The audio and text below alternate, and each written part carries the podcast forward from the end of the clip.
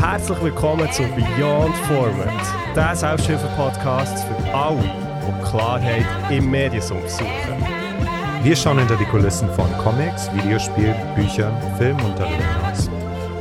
Mein Name ist Christoph Hofer. Und mein Name ist Ruben Brockhaus. Let's go! Beyond.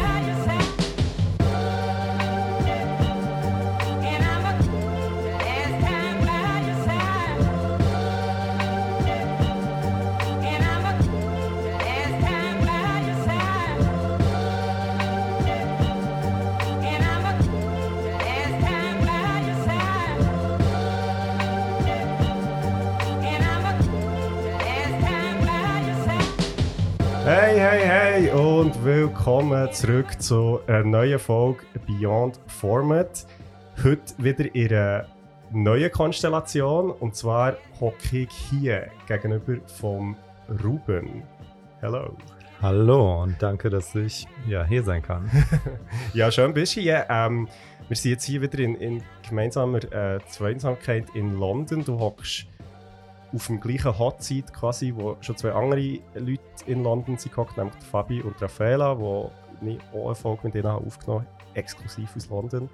Und äh, heute bist es du und eigentlich ist es ja ein bisschen absurd schon fast, dass du jetzt der letzte von diesen drei bist, weil eigentlich kenne ich dich am längsten und zwar deutlich viel länger als die anderen zwei. Ja, ich habe gestern nachgerechnet und habe, glaube ich, wir kennen uns seit 2012 oder 13, glaube ich. Also natürlich vorher, Ja. aber erst seit dann haben wir irgendwas, haben sich auch unsere Freundeskreise überschnitten. Ja, voll. Also es ist wirklich, also kann man sagen, mehr als zehn Jahre. Mhm. Wobei, ist ja eigentlich, also es ist ja schon crazy, weil ich glaube, die, es ist ja wirklich für so zwei, drei Jahre, also ja, eher intensiv gewesen. Mhm. Also ich meine, von dort eben kennen wir jetzt auch so ein bisschen die gegenseitigen Freundeskreise. Und dann haben wir uns ja wirklich eigentlich überall gesehen, nur nicht eben in Bern, wo wir herkommen. Ja, ja, das ist wahr. Das ist wahr. Und zwar immer bei dir mit Projekten oder so verknüpft, die sich aus Zufällen ähm, in den Städten bewegt haben, in der ich gerade war, was da Genau, war. genau, Berlin genau. und London. Genau.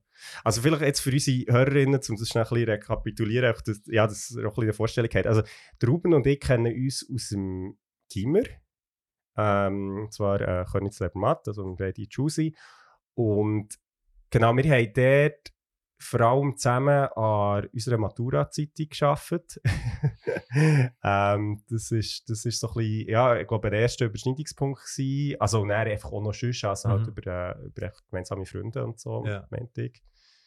Genau. Und nachher bist ja du nach Berlin gezogen, ziemlich Mhm. direkt. Ja, ziemlich direkt nach der Matur. Ähm, das war 2014, ja. Genau. Und ich bin dann, ich meinte sogar, in diesem Jahr bin ich jetzt in Berlin besuchen, glaube für ein paar Tage, wo ich bei dir habe gewohnt Stimmt, ja, ja, richtig. Wir waren aber noch in der. Ah, doch, doch, doch, richtig, ja, ja. Genau, Ja. genau. Und genau, und dann habe ich dich, glaube ich, nochmal in Berlin getroffen und du hast ja dort, du hast dort Game Design studiert. Genau, ja. Genau. Zu der Zeit hatte ich das. Beziehungsweise ich habe 2014 habe ich noch ähm, ein Praktikum gemacht bei einer Film-, ähm, Musik-, äh, Videoproduktion. Ähm, das heißt, äh, und direkt nachdem ich das abgeschlossen hat, habe ich mit dem Studium angefangen. Mhm, mhm, mhm. Stimmt, genau. Ja, ich kann mich erinnern, dass du dort noch so von Musikvideos, wo du hast mitgeschafft ein paar Sachen hast gezeigt. ja, für genau. Sido und Jan Delay Ja, und so Jan weiter. Delay, also genau, total genau. verrückte Sachen. Ja. genau. Und, und jetzt sehen wir uns London. Was, was hat dich nach London verschlagen? Also, natürlich könnte ich super weit ausholen, aber es war letztendlich so, ich hatte eben lange in Berlin eben Game Design studiert und hatte währenddessen immer mehr Projekte gemacht, die mit VR und mit Game Engines und mit Ausstellungen und verschiedenen Sachen, die in derselben, im selben Bereich sich bewegt haben, beschäftigt. Und dann war es so, dass ich natürlich immer noch immer mehr eine zunehmende Unruhe gespürt habe, habe gemerkt, Berlin war schön und gut, aber es war noch nicht, ich konnte mich dort nicht niederlassen. Es Mhm. musste irgendein neues Kapitel beginnen und ähm, nach fast sechs, sieben Jahren, glaube ich, in Berlin habe ich gemerkt, jetzt werde ich wirklich unruhig und habe zunehmend nach einem Grund gesucht, ähm, woanders hinzugehen. Mhm. Und für mich hatte sich's angeboten, halt ähm, in, in London einen Master zu machen, weil er dort nur ein Jahr ging. Mhm. In Deutschland dauern die zwei Jahre. genau, das ist, ist ja auch eine leichte Motivation für mich hier. Also, nein, nicht nur leicht, also es ist schon so, ja, ein Jahr versus zwei ist halt schon also vor allem, wenn du ins Ausland gehst und es kostet irgendwie noch viel und so. Der, genau. Ja. Jeder zeigt dir einen Vogel. Jeder ja. fängt an, über den Brexit zu reden, wenn du den, wenn du den über die untypische ähm, Entscheidung berichtest, in, in dieser Zeit nach London mm, zu mhm, gehen. Mm. Und ähm, das war immer eines der Kernargumente. Nur ein Jahr und mm. ein Jahr früher schon wieder was anderes machen mhm, zu können. Mhm, ja. Und die Master, die du hast gemacht, ist? Technologiemanagement. Und das hatte vor allem einen Grund, das eigentlich sehr fernab von dem, womit ich mich beschäftige. Aber mhm. es war so, dass ich immer drei Schwerpunkte hatte. Das eine war das künstlerisch, künstlerische oder mhm. vor allem visuelle, räumliche. Mhm. Das war immer der Schwerpunkt von allem. Und mhm. das wurde aber immer verbunden mit dem technologischen Enabler, nenne ich es jetzt. Das mhm. heißt, in dem Fall Game Engines. Ähm, ich wollte nicht, ich habe viele Leute um mich rum gesehen, die haben sich für sehr viel Concept Art lästigere äh, Berufe entschieden oder andere mhm. ähm, Sektionen, in denen sie die technische Arbeit immer anderen überlassen haben und damit auch sich selbst natürlich viel ähm, Handhabe über ihr eigenes, über ihre eigene Vision genommen haben. Mhm. Mir war das immer wichtig, da durchzugehen, auch wenn es unangenehm war und auch wenn mir das sehr ferngelegen hat. Und das nächste war, dass ich zunehmend in Projekten äh, eine organisatorische Rolle eingenommen hatte mhm. und zunehmend auch Sachen leiten wollte, aber nicht das Gefühl hatte, dass ähm, mir die Grundlage dafür, mhm. Äh, mhm. dass, dass ich die habe. Und das wollte ich damit einfach nur ausgleichen. Mhm. Nicht nur, nicht zuletzt auch, um es einfach nur zu unter, unter ähm, unterzeichnen, dass dass ich in diese Richtung gehen möchte. Mhm, mh.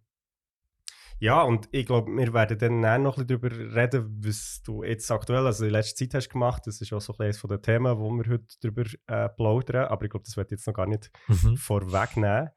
Ähm, ja, mega schön, bist hier. Also eben, wir, es ist jetzt nicht das erste Mal, dass wir uns in London treffen, aber jetzt hat es tatsächlich auch noch für einen Podcast geklappt. Das mhm. finde ich mega cool, ähm, weil das ist schon etwas gewesen, wo, ja, wo ich irgendwie gedacht habe, wir haben jetzt in diesen Jahren eben, wir in Berlin ein paar Mal getroffen, wir sind in London ein paar Mal getroffen und es ist natürlich immer auch, ja, immer wieder so ein bisschen um die Themen gegangen, wo wir hier im Podcast reden, also im Sinne von, wo gehen wir her in unserer aktuellen Medienwelt und was sind so ein bisschen neue Technologien, die interessant könnten sein.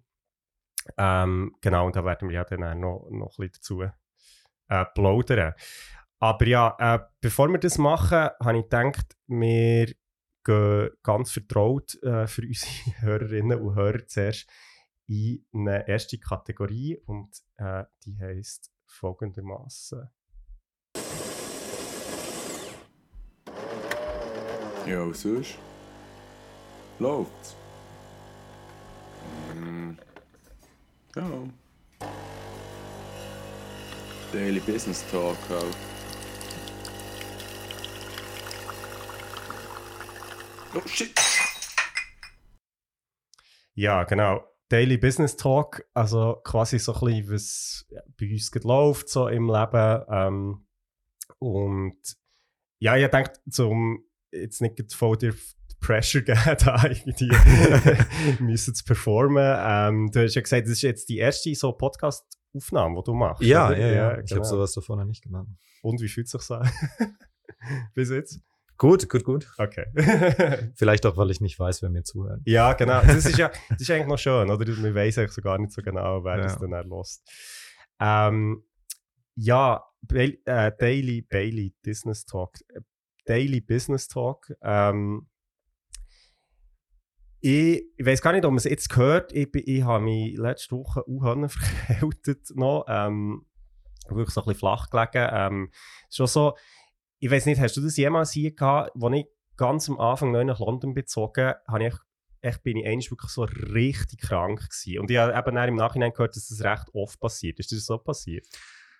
Weiß ich nicht mehr, ob mir das so. Also, wir sind beide gerade zwei Schnupfnasen. Mhm. Mich hat es auch erwischt. Und ähm, es ist so, dass ich glaube auf jeden Fall, dass in der U-Bahn es deutlich enger ist, du merkst, dass sie mit, äh, also ich komme mir häufig jetzt, wo ich, ich arbeite jetzt nicht mehr remote, ich habe Mhm. jetzt anderthalb Jahre fast remote gearbeitet und jetzt bin ich zu den klassischen Zeiten Mhm. zwischen neun und fünf geht's wieder nach Hause, bewege ich mich in dieses Konstrukt. Ja. Denn so ist es im Vergleich zu Berlin, wo du schnell reinhüpfst, Mhm. tauchst du ab in eine endlos lange, mit einer endlos langen ähm, Rolltreppe geht's runter in diese, in diese Röhre.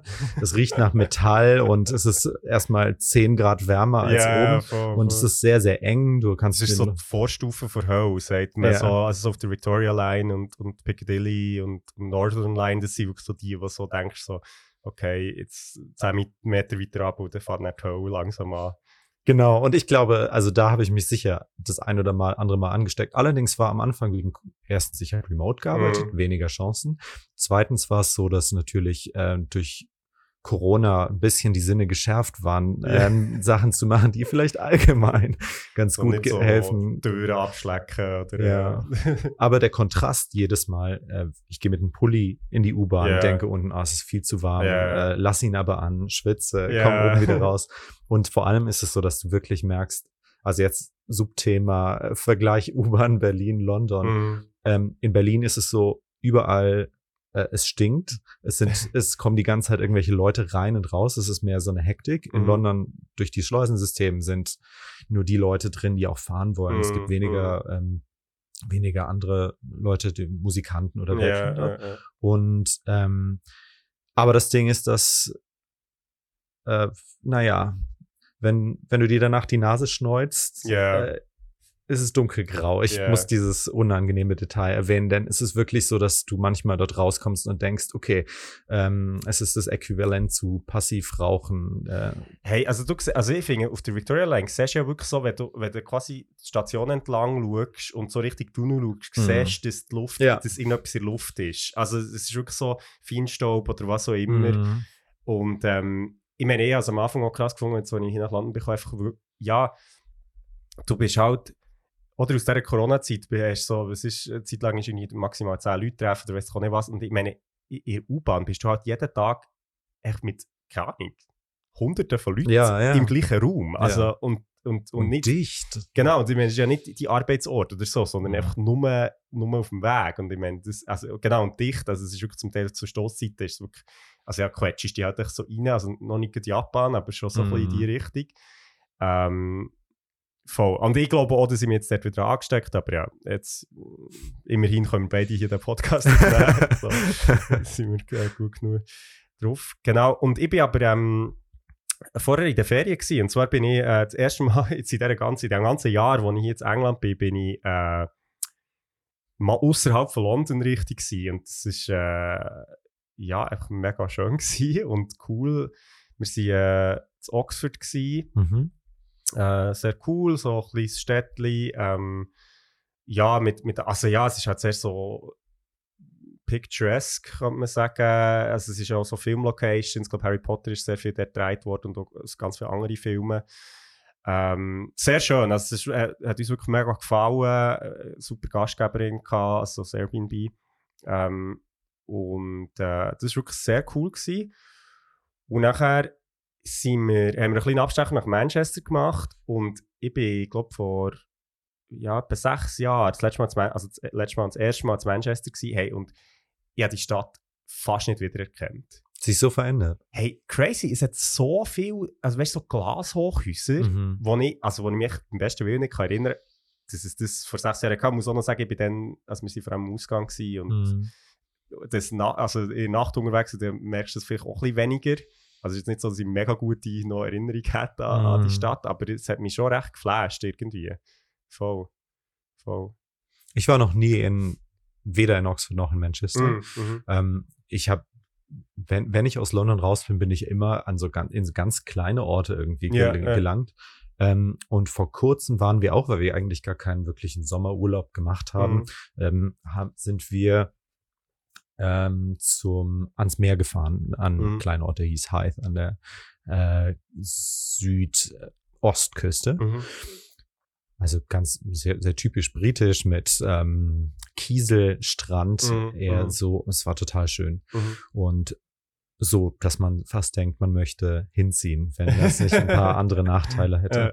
Aber wenn man das Privileg hat, vieles remote zu machen, dann gibt es einem dann doch zu denken, Mhm, denke mhm. ich. Und der Charme der Leute ist doch etwas, was ich nicht, ähm, was mich doch sehr angetan hat. Mhm, mhm, mhm. Und wo ich merke, dass, obwohl ich das mich dem bewusst hier in London ausgesetzt habe, dass das Gegenteil ist, ähm, die, die Leute und der Umgang der Leute, Ja. mir ist ich davon schon sehr angetan war. Ja, ja. ja also, also es ist sicher ein anderer Groove. Ich bin, also es ist mir auch recht, wir sind mit dem Zug unterwegs und also bis auf eine Ausnahme ist das wirklich mega problemlos gewesen, also wirklich mega Mhm. cool. Das hat mir wirklich sehr, also nicht, dass ich jetzt erwartet habe, es ist alles irgendwie Breakdown oder so, aber ähm, doch einfach ähm, sehr angenehm, auch weißt, Sitzplätze reserviert und so. Also es ist Ja. wirklich so wirklich sehr unproblematische Art jetzt so zu reisen gewesen. und du siehst schon viel vom Land, das ist schon Mhm. cool. Ähm, genau, und dann sind wir eigentlich die letzten, also der letzte Teil der Reise sind wir noch im Süden, also der Westküste in Cornwall. Hm. Hey, und das ist uh, schön gewesen. Also das ist wirklich so ein Ort, wo ich würde sagen, da würde ich jetzt nochmal hergehen, Mhm. sicher. Und, und einfach mega geil, weil es ist so halt im Süden von England, aber das heisst, es ist halt immer noch als jetzt im Sommer, oder? Ich meine, die Leute gehen natürlich hier aus England, die gehen entweder jetzt irgendwie nach Spanien oder Mhm. wo immer her. Und das ist echt, in dem Cornwall es hat schon Leute, aber halt nicht so viel. Und es hat echt endlose Strände, also riesig. Und es ist Mhm. halt Atlantik, das heisst, es ist hier recht so Eb- Ebbe und Flut. Und so, also einfach wirklich mega schön und ist ja eh noch speziell jetzt hier, also jetzt so heute, oder? Wir, wir hocken jetzt hier da irgendwie im Zimmer, du hast sogar einen Pulli an. Und ich meine, im Rest von Europa ist irgendwie die Atmosphäre am Brennen. Also es, ist Ja. so, es ist so ein bisschen absurd, jetzt eigentlich hier in England sein. Meine, das Wetter ist recht mild, so, es ist so Mhm. 20 Grad. Ähm, ich bin mega froh, Ja, muss ich ganz ehrlich sagen, weil, aber, aber es ist schon krass. Ich meine, der Rest der Welt ist jetzt wirklich irgendwie, es ist echt Hitzerekord um Hitzerekord. ja, und man wirkt, man bekommt es wirklich überhaupt nicht mit. Aber generell war es sehr angenehm. Hier ist es, jetzt reden wir über das Wetter, aber das Wetter ist sehr, ist qualitativ für einen Podcast. aber es ist milder und das tut gut. Ja, Nach- voll, nach, voll. Ähm, ich stand in Berlin zu oft an irgendwelchen, be- Entschuldigung, beschissenen S-Bahn-Gleisen um 1 Uhr morgens, wollte nach Hause und oder was Mhm. und der Wind bläst dir dich fast um. Es ist Mhm. einfach schneidend kalt Mhm. ähm, und, und trocken. Und hier ist Mhm. es sehr, sehr viel milder das ganze Jahr über. Ja, voll, voll. Und Das, das tut gut. Ja, voll. Nein, also ich muss auch sagen, ich bin mega froh. Vor allem letztes Jahr war es ja hier im Sommer scheint es 40 Grad gewesen. und ich, Ja. meine, ich weiß einfach so, also ich meine, uns, unser Haus hält das nicht aus, also die Temperaturen. Ähm, und von dem her ähm, bin ich sehr froh, dass ich da nicht irgendwie... Ich hatte von der ähm, einfach für, für die Arbeit so ein, so ein riesen PC, der alles rendern konnte. Mhm. Und der hat im Winter als Heizung gedient. Ich habe dann einfach vielleicht, äh, auch weil ich einen Stromzähler von der Arbeit hatte, mein ähm, vielleicht manchmal etwas etwas länger rendern lassen, als es nötig gewesen wäre im Winter. Ähm, und im Sommer aber leider ist mein PC regelmäßig einfach hat er sich runtergefahren, weil es Ja. so so heiß war, immer immer wieder. Ähm, und es war selbst im kühlsten Raum. Also letzten letzten Sommer war es sehr heftig. Ja. Ja, nein, ich bin also mega froh, dass es jetzt wirklich so der Sommer einigermaßen erträglich ist. Voll, voll. Mhm. Ja, ähm, hey, und nachher muss ich noch schnell sagen, ähm, habe ich so ein kleines Erlebnis in Manchester. Und zwar, also ich weiß jetzt gar nicht, wie viel von euch Hörerinnen das irgendwie könnt, ähm, nachvollziehen oder, oder auch so die, die Namen kennen. Also wir haben wir sind, also wir sind eben zu Manchester gewesen, nicht einfach so, sondern weil wir eigentlich von unserer Uni haben dort eine Produktion, also Theaterproduktion können schauen, ähm, von Rimini Protokoll. Sagt ihr das etwas? Also Rimini Protokoll. Ja, es sagt mir was, aber ich erinnere mich nicht. Genau. Also ja, nein, ich meine, das ist schon viel. Ich denke, so gut Mhm. außerhalb von diesen Theaterkreisen ist das, ja, Ja. ist das halt Leute nicht so. Rimini-Protokoll ist ähm, äh, ja ein Kollektiv, bestehend aus äh, einem Deutschen, einem Schweizer und, einer- und einer weiteren deutschen Regisseurin, ähm, wo, ja, ich glaube, so seit Anfang 2000er, ich glaube Ende 90er, ähm, haben angefangen zusammen zu arbeiten, also, also Theaterproduktionen zu machen und sie zeichnen sich eigentlich sehr dafür aus, dass sie sehr unkonventionelle Sachen machen, beziehungsweise so ein bisschen Avantgarde-Theater, aber sehr niederschwellig. Also sie haben zum Beispiel 2006 haben sie eine Art ähm, Online-Theater gemacht mit einem Callcenter in Indien, wo du dann quasi hast können, also wie du bist in ein Büro gegangen, wo du allein bist und hast wie quasi mit der Callcenter-Person aus Indien geredet und hast dann quasi mit der Ja. äh, so wie Kontakt gehabt. Also, in einer, also ich meine, das ist ja jetzt etwas, was wir eher so aus, aus, aus der Corona-Pandemie kennen oder sind ja so interaktive ähm, Produktionen, zum Beispiel 100% Stadt heisst die eine, wo sie eigentlich auf der ganzen Welt unterwegs sind, wo sie so wie 100 Leute suchen, die Demogra also von, von der Statistik her genau die Stadt repräsentieren. Also 100 Leute, die genau also das Verhältnis von den Geschlechtern, ähm, Nationalitäten, Altersstrukturen etc. das genau abbilden und dann mit denen wie so ein bisschen, ja, halt eine Performance machen, wo es dann so ein bisschen darum geht, also wo sich die Stadt wie quasi sich selber so ein bisschen kann begegnen Ja. also sehr so interaktiv, innovativ und Mhm. also ich, ich bin recht, also ja, wirklich ein grosser Fan von ihnen. Und wir sind jetzt in Manchester sind wir ähm, eine Produktion schauen, die heisst All Right, Good Night äh, von Helga Haug, also von äh, der Regisseurin, die eben Teil ist von Rimini Protokoll. Und haben dann die Möglichkeit gehabt, ähm, mit ihr ein bisschen über das zu plaudern. Und ich habe sie dann gefragt, ob ich wie mit ihr könnte das Gespräch, also wie eine äh, mal telefonieren bzw. Zoom-Gespräch haben, ähm, weil ich im Moment an meiner Abschlussarbeit bin Mhm. und es dort wie Themen gibt, wo halt ja, sie jetzt in ihrer Arbeit ähm, vorkommen und eben jetzt in unserem Abschlussprojekt. Ja. Und, ähm, und sie haben dann gesagt, ja, voll, äh, voll easy, machen wir.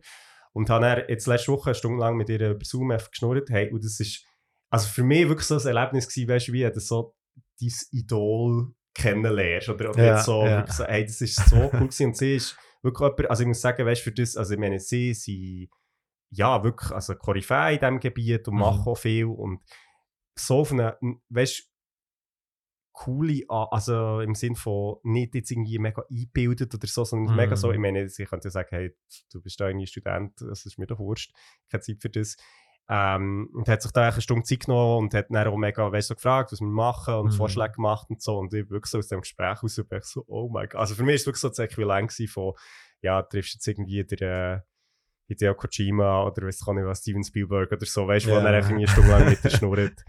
Äh, hat mich mega geflasht, also wirklich mega, also äh, an dieser Stelle, weiss, vielleicht lässt das Zellgard mal, weiß nicht. Mhm. Äh, merci vielmals, also es ist wirklich mega cool gewesen. ähm, ja, finde ich, find ich wirklich mega schön, dass, also wenn sich, ja, so Künstlerinnen eben können Zeit nehmen, also das ist natürlich Mhm. auch eine können Zeit nehmen, nicht nur wollen, sondern können auch, natürlich, aber äh, ja, voll. Und die Performance, die wir dort gesehen haben, ich dann schnell ein bisschen, weil das schon recht spannend war. Mhm. So. Es ist manchmal viel einfacher, als man denkt, mit Leuten in Kontakt zu kommen, deren man sich nicht würdig fühlt. Genau, ja. ähm, äh, Und wenn man es ein, zwei Mal geschafft hat, denkt man, ah, vielleicht. Ja, es sind halt auch nur Menschen irgendwie, Ja. aber sie müssen halt auch Zeit haben und, und ich finde es, also ich finde es echt immer wieder beeindruckend, wenn jetzt also KünstlerInnen, die natürlich eben irgendwie voll äh, Schedule haben, weißt, und so, und sich dann aber auch Zeit nehmen für, für so Sachen, ich das ist ja nicht entlöhnt. Und weißt, ich Mhm. verstehe jetzt so, also ich habe zum Teil jetzt so für die Abschlussarbeit Künstlerin, also, oder eine Theaterschaffende angefragt und hat dann gesagt, hey, look, ähm, ich, ich habe mir wie selber gesagt, ich kann das wie nicht machen, Mhm. weil ich, ich habe einfach keine Zeit und, also für das, oder das ist wie halt quasi Arbeitszeit, die ich Ja. dann nicht habe. Und das verstehe ich irgendwo durch auch. Also es geht ja dann auch irgendwie darum, dass man das irgendwie kann auch machen ohne dass man irgendwie das Gefühl hat, äh, ja, äh, man, man setzt quasi seine Arbeitszeit näher, Ja. also schafft gratis quasi so. das ist ja viel das, gerade das Problem der, der Künstler und zu einem gewissen Teil auch Designer, dass Ja. sie oder Choreografen oder Ja, Performer, dass sie ähm, ihre eigene Arbeitszeit häufig für in Anführungszeichen Exposure genau, opfern genau. oder einfach auch ähm, als, weil sie es für andere tun möchten und Genau, dann genau. irgendwo einen Zeitpunkt ansetzt, wo du damit haushalten musst, auch Genau. mit deiner eigenen Kraft. Genau. Ja. Nein, voll, also das hat, das hat äh, sehr beflügelt. Ähm, ja, ich, we- äh, hast, hast du noch irgendwie Sachen, die jetzt in die letzte Zeit äh, Passiert sind? genau, wo du zum Besten willst geben oder? Ähm, ich, mein, mein Leben hat in letzter Zeit sehr stark aus Arbeit bestanden. Ja, und ja. alles, was sich darum gedreht hat, alle Mhm. Projekte haben sehr, sehr viel damit zu tun. Und wenn wir darüber eh noch sprechen, Mhm. dann ähm, Genau. können wir dazu auch rübergehen. Genau, Und- ja, dann dann sparen wir uns das doch für, äh, für später, weil ich glaube, ähm, äh, da gibt's noch viel darüber zu sprechen. genau, zwischen uns, genau, genau. Ja, es ist, es, ich finde es noch cool, dass wir so die Job im Moment so ein bisschen als Mysterium, also weißt du, es ist so ein bisschen so, was macht der eigentlich? Oder so irgendwie. Oh, jetzt wird's die große Enttäuschung, wenn es so ja, äh, schauen wir nach. Cool. Ähm, aber ja, dann würde ich sagen, dann gehen wir doch in die nächste Kategorie und ähm, die kennen unsere Hörerinnen sehr gut, weil die kommt, glaube ich, etwa in jeder, jeder Folge fast vor. Forward.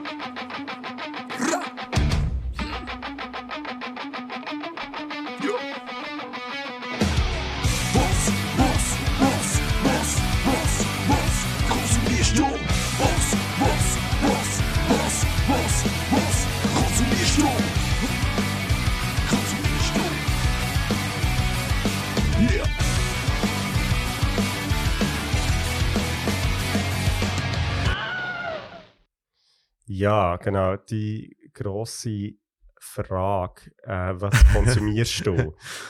ähm, ja, was, Ruben, was, was konsumierst du? Beziehungsweise was hast du vielleicht in letzter Zeit konsumiert? Das klingt, das klingt so, als ging es um Drogen, oder? Ja, es ist natürlich schon naheliegend, genau. Das, das, äh, wobei Medien ja ein Stück weit Drogen stimmt, sind, also man ja. kann ja abhängig werden ähm, nach, nach Medienkonsum. Mhm.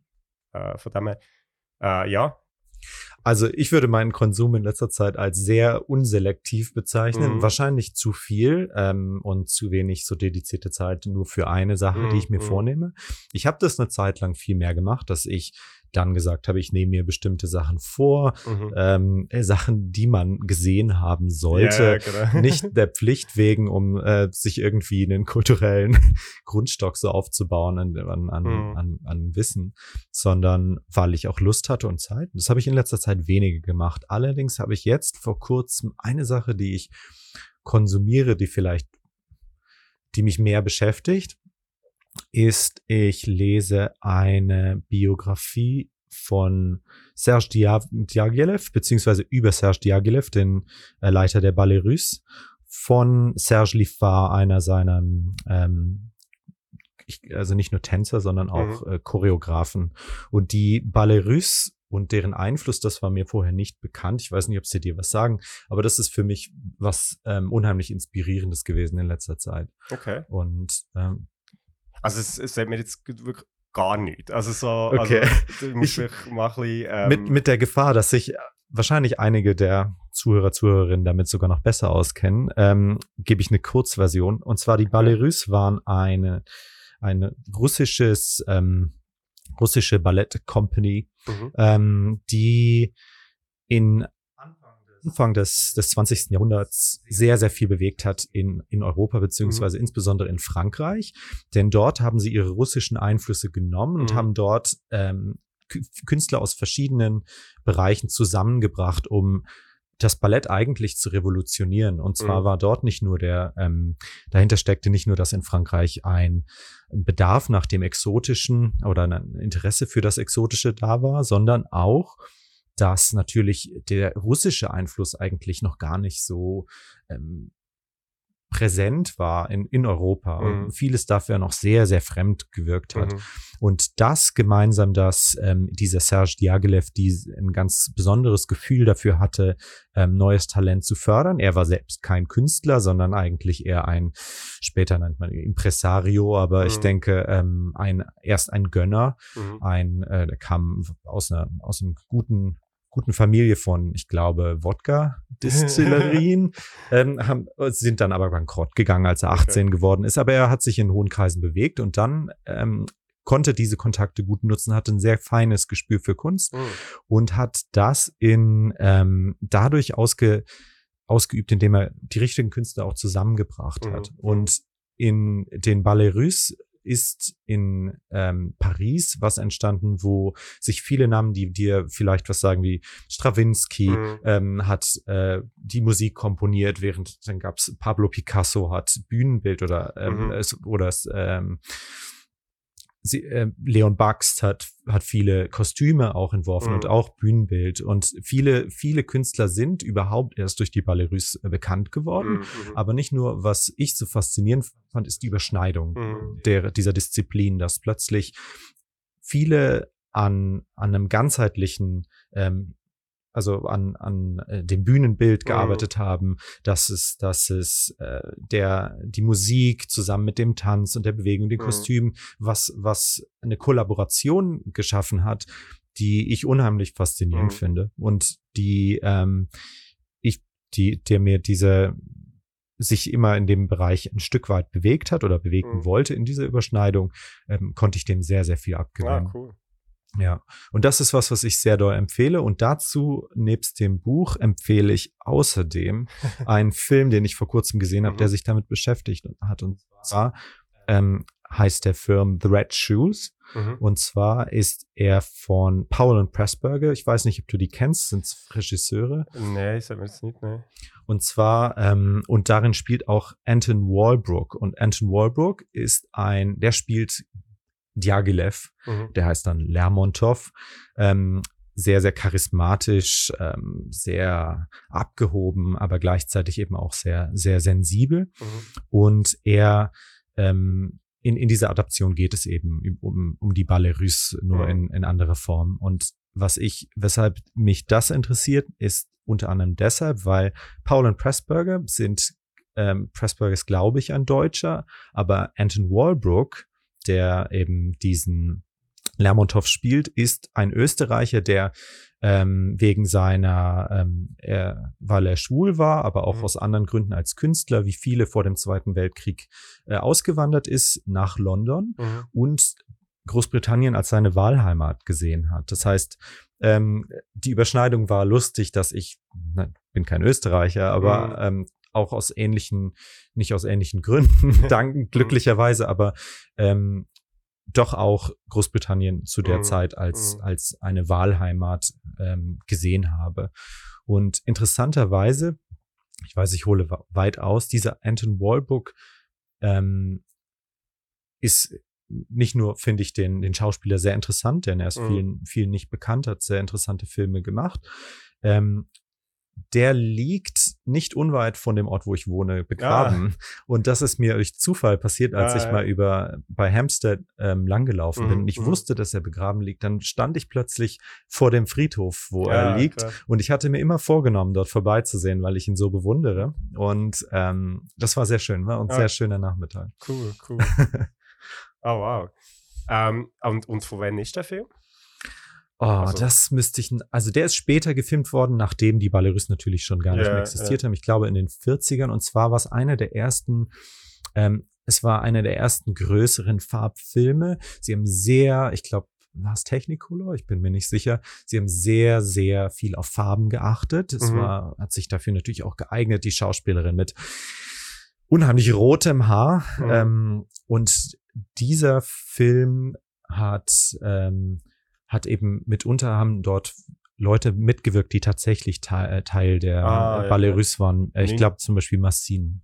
1948. Mhm. Ja. Ja, also eine ne große Empfehlung von mir und andere Filme von Paul Pressburger, wo auch Anton Walbrook, der davor noch Wohlbrück hieß, äh, viel mitgespielt hat. Okay. Hey, cool. Es, eben, also das ist jetzt wirklich so eine, macht so eine Tür auf hier, die ich kenne ich gar nicht, also kenne ich beide Regisseure nicht und ähm, ist auf Platz 3, also The Red Shoes ist auf Platz 3 von den 100 besten britischen Filmen äh, gewählt worden, 2016. Äh, Ich glaube sogar, dass der erst entweder nicht ausgestrahlt wurde oder das nicht durfte oder es unheimlich lange gebraucht hat, bis er dann wirklich gezeigt wurde und ähm, erst dann im Nachhinein eigentlich erfolgreich wurde. okay, Und gerade in Amerika, ich glaube nicht in Großbritannien, wenn Ja. ich mich nicht irre. Cool. Mhm. Ja, das ist, was ich in letzter Zeit konsumiert habe. Es dreht sich viel um das Thema und das hat natürlich auch später viel mit Mhm. Theater, Kollaboration, ähm, Innovation des, Mhm. des Mediums oder des Formats äh, zu tun und ähm, glaube ich, wird sich noch ganz gut ähm, einfinden in das, worüber wir später reden. Cool. Ja, äh, merci vielmals. Mega, also mega interessant. Äh, so jetzt irgendwie auch etwas eben ganz anderes, als ich jetzt irgendwie so in letzter Zeit habe konsumiert. Ähm, Mhm. Genau, ich habe es vorhin schon angekündigt, eben, wir sind das Stück geschaut, das heisst All Right, Good Night ähm, in Manchester und das ist Mhm. äh, also Produktion eben von, von Rimini Protocol, ähm, Regie von Helgard Haug und das ist ein Stück, das 2021 in Deutschland uraufgeführt ist worden. Also sie produzieren ja vor allem äh, eigentlich Arbeit im deutschsprachigen Raum ähm, und haben auch ihr Büro glaub, in Berlin. Äh, und das ist eine Produktion, da geht es darum, dass es sind eigentlich zwei Para Geschichten, die parallel erzählt werden. Die eine Geschichte ist ähm, der Flug ähm, MH370, äh, das, also der Malaysian Airlines Flug, Mhm. wo ja, wann ist das gewesen? 2016 oder so irgendetwas. Ja. Ähm, ich muss jetzt gerade schnell schauen. Ähm, ja, einfach quasi verschwunden ist. Also das ist ja so eine Geschichte, die recht lange in den Medien ähm, auch verfolgt ist worden. Und ich Mhm. glaube auch bis heute eigentlich nicht wirklich geklärt ist, was dort genau passiert ist. Äh, 2014. Mhm. Ähm, genau, ist der Flug, also ein Linienflug von Kuala Lumpur nach China. Äh, nach Peking hat er so fliegen und ist einfach quasi verloren gegangen auf dem Weg. Und, äh, und äh, wir haben dann Trümmerteile gefunden und, und das ist eigentlich auch, die Passagiere sind quasi als tot oder vermisst erklärt Mhm. worden. Ähm, aber es ist eigentlich bis heute nicht so ganz klar, was da passiert ist. Das ist die eine Geschichte, die erzählt wird. Und die andere Geschichte, die erzählt wird, ist ähm, die Demenz von, vom Vater von Helgard. Also von quasi ihrem eigenen Vater, wo, ähm, ja, wo einfach langsam dement wird. Mhm. Und die zwei Geschichten, also das sind jetzt noch zwei Sachen, die überhaupt nicht miteinander zu tun haben, aber das ist recht spannend, dass die zwei Geschichten werden wie so ein bisschen parallel erzählt und es geht halt bei beiden irgendwie so um die Spurensuche, also was, was sind Ursachen, also eben so im Sinn von jetzt eben bei, bei, bei dem Malaysia-Flug, ähm, was ist genau passiert? Und bei Demenz ist es ja auch so irgendwie, auf, also was, von wo kommt es oder was können wir machen, medizinisch jetzt so. Und nachher aber auch so Erklärungsversuche, also so die Hilflosigkeit in dieser Situation, eben, es wird immer irgendwie Mhm. obskurer, also jetzt geht bei Demenz sowieso, aber eben auch bei dem Malaysia Airlines Flug kommen dann plötzlich kommen so Verschwörungstheorien auf und so ein bisschen, nein, nein, es ist ganz, alles ganz anders gewesen. Und so dem Suchen und irgendwie äh, sich verlieren oder verschwinden Ja, irgendwie. Ähm, das Ganze wird äh, eigentlich fast ohne gesprochenen Text, sondern nur mit Musik und äh, Texteinblendung auf Mm. einem Screen erzählt. Mhm. Und ähm, also es ist sehr so meditativ äh, und ja, mega spannend, weil also die Malaysia Airlines Geschichte, das ist ja so etwas, wo man einfach irgendwie hat mitbekommen aus den Medien dann, also wo man sagt, ah ja, Ja, genau, stimmt, ja. irgendwie, es kommt bekannt vor. Entschuldigung. Und ähm, und die Geschichte mit der Demenz ist eigentlich wirklich halt eine mega persönliche Geschichte, also jetzt halt sehr spezifisch von ihrem Vater und, und einfach so ein bisschen diesen Struggles und eben auch so dem Auf und Ab, also plötzlich geht es dann wieder besser und dann gleich wieder nicht Mhm. und so. Und ich glaube, alle Leute, die irgendwie jemanden kennen, der ja irgendwie Demenz hat, Ja. gehabt oder hat, sich einfach sehr schnell dort drinnen wiederfinden. Mit so dem, ja, den Episoden, wo, wo plötzlich alles sehr klar ist und dann wieder Mhm. gar nicht mehr. Ähm, ja, sehr äh, spannend, also jetzt von, einfach von Umsetzung her, wie sie das haben gemacht, aber auch einfach vom, ja, vom Thema, so irgendwie das, Mhm. das, also so ein bisschen das Grundthema Verschwinden irgendwie. Ähm, ja, wirklich sehr, sehr cool gewesen. Sehr spannend, denkt. Klingt super interessant. Und ich muss mir mehr vom Rimino-Protokoll anschauen, habe ich das Ja, also sie haben eine sehr coole Website, wo man so ein bisschen reinschauen kann, wie jetzt in bisheriger Arbeit, das ist natürlich nicht das gleiche wie jetzt irgendwie etwas zu schauen Ja. live, aber einfach irgendwie, es gibt so einen Eindruck, was sie machen. Genau. genau. Super. Ja, voll. Also das kann ich allen übrigens empfehlen, also, wenn ihr etwas seht.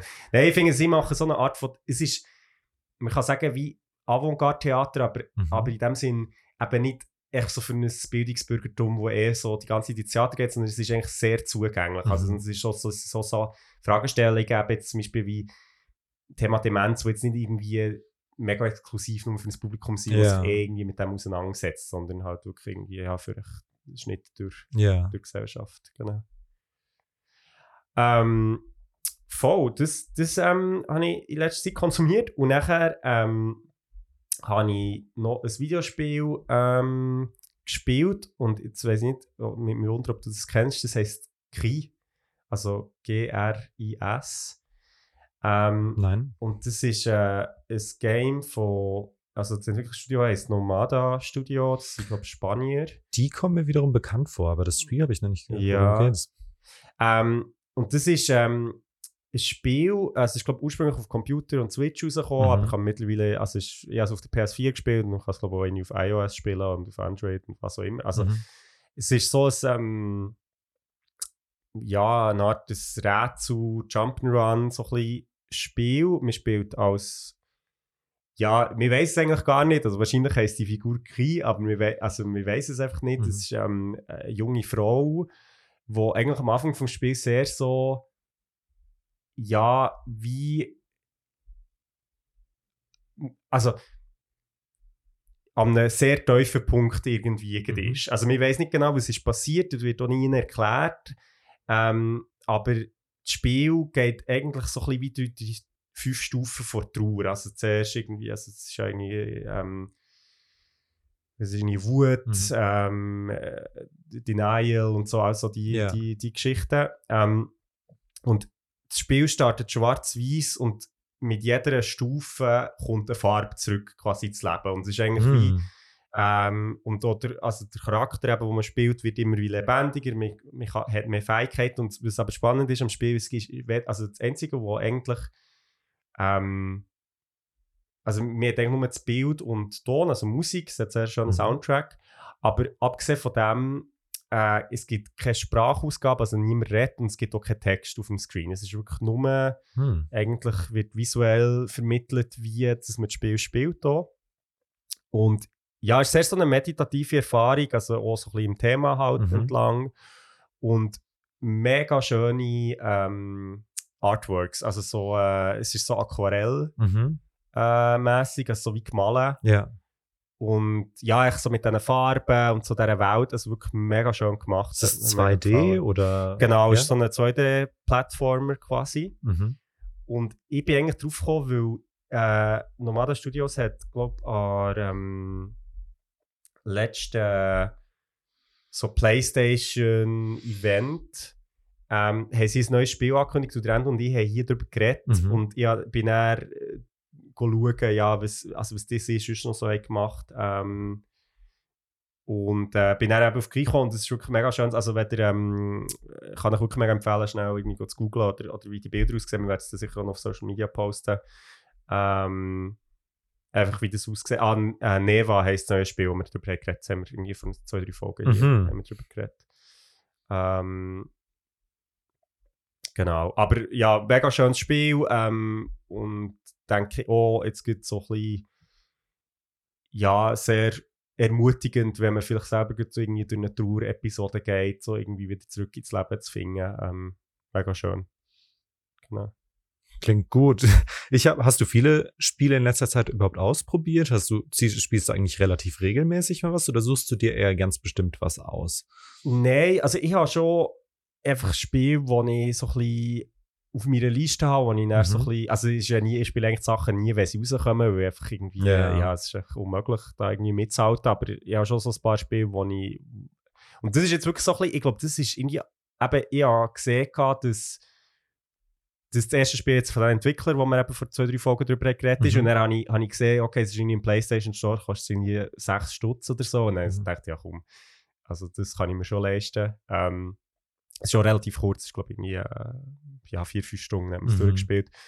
Ähm, und ich habe gerade ich Ghost of Tsushima gespielt, was ja so ein recht Mhm. so ein episches Spiel ist und dann habe ich Bock auf etwas Kleineres, Ja, und so ein ja. Indie. Also ich finde es cool, auch, dass gibt so der Indie-Markt auch so ein bisschen ja, eben, manchmal hast du keinen Bock in so 60-stündig irgendwie Mm. äh, AAA-Game, sondern mehr so ein bisschen, äh, ja.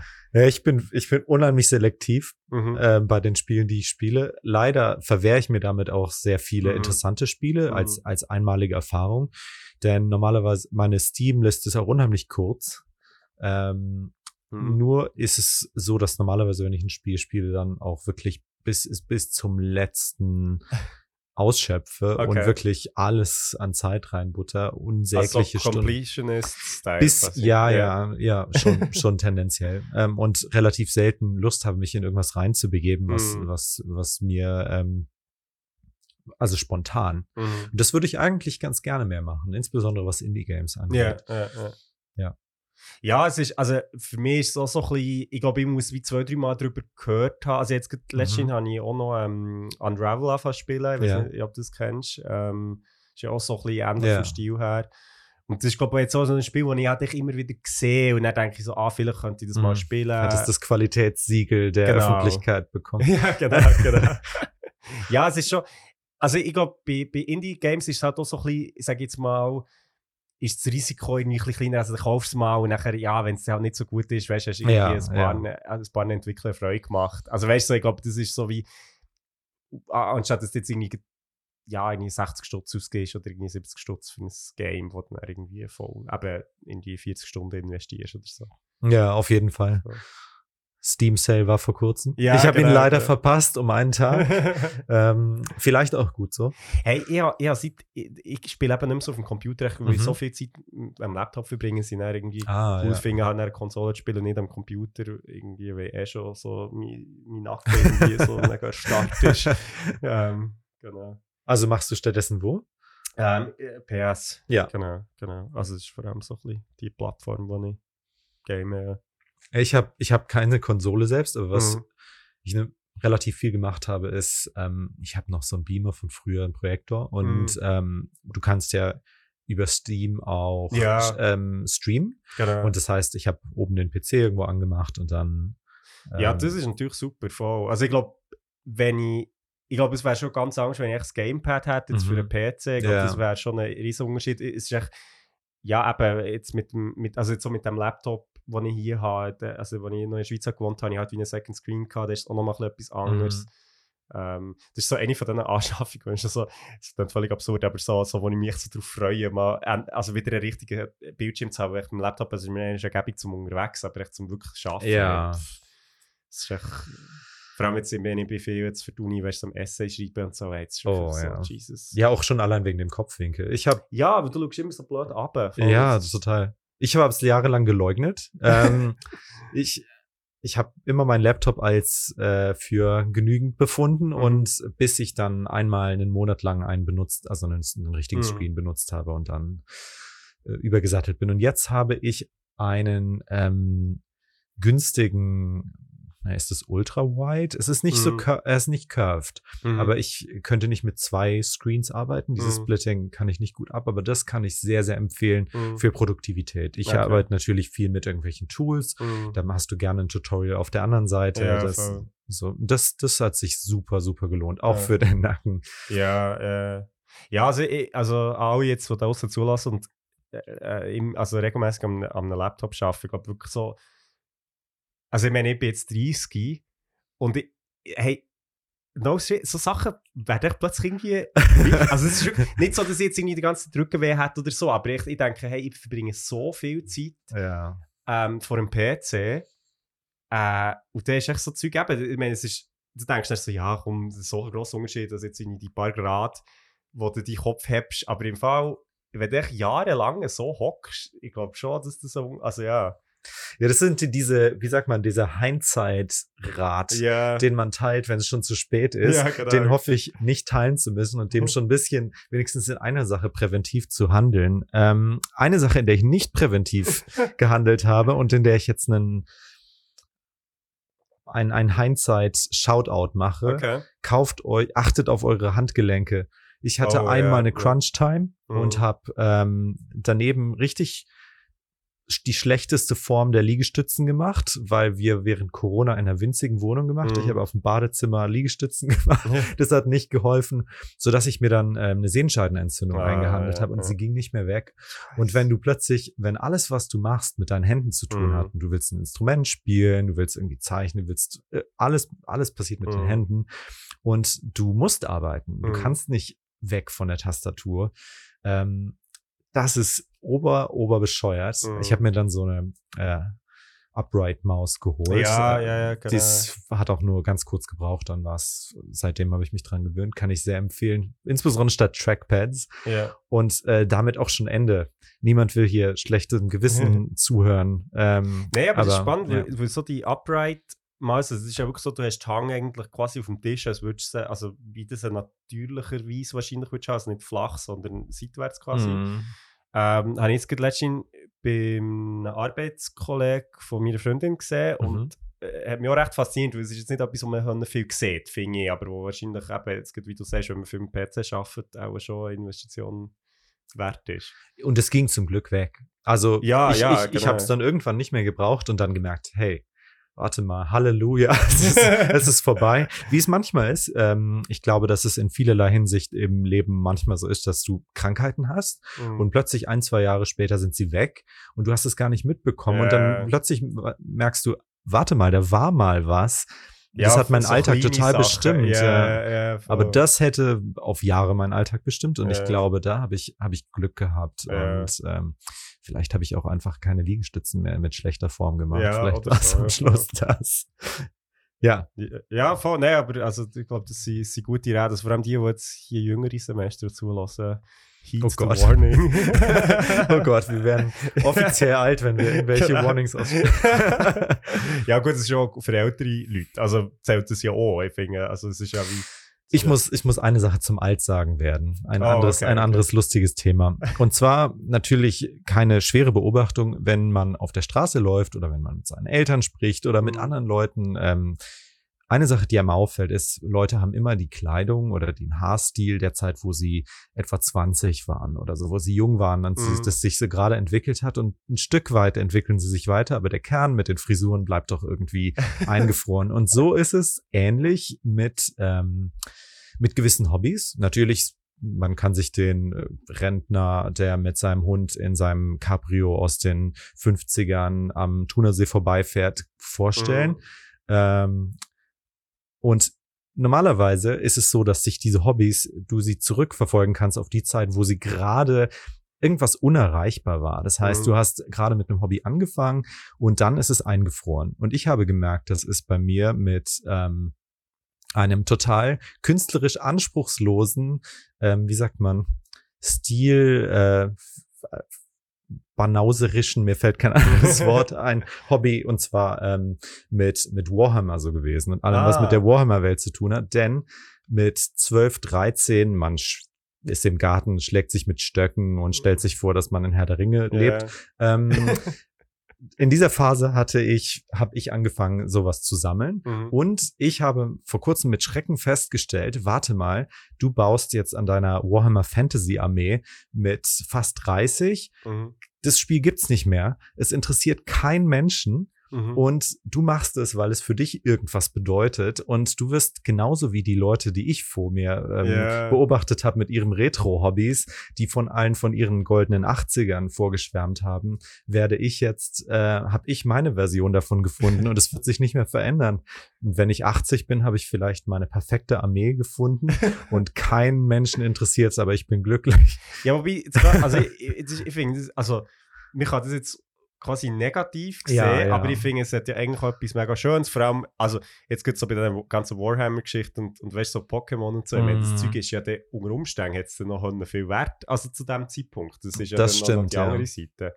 Aber das ist schon interessant, das stimmt, das hat etwas, ich meine, so die ganze zum Beispiel, also, ich glaube jetzt so Modelleisenbahnen zum Beispiel, Mhm.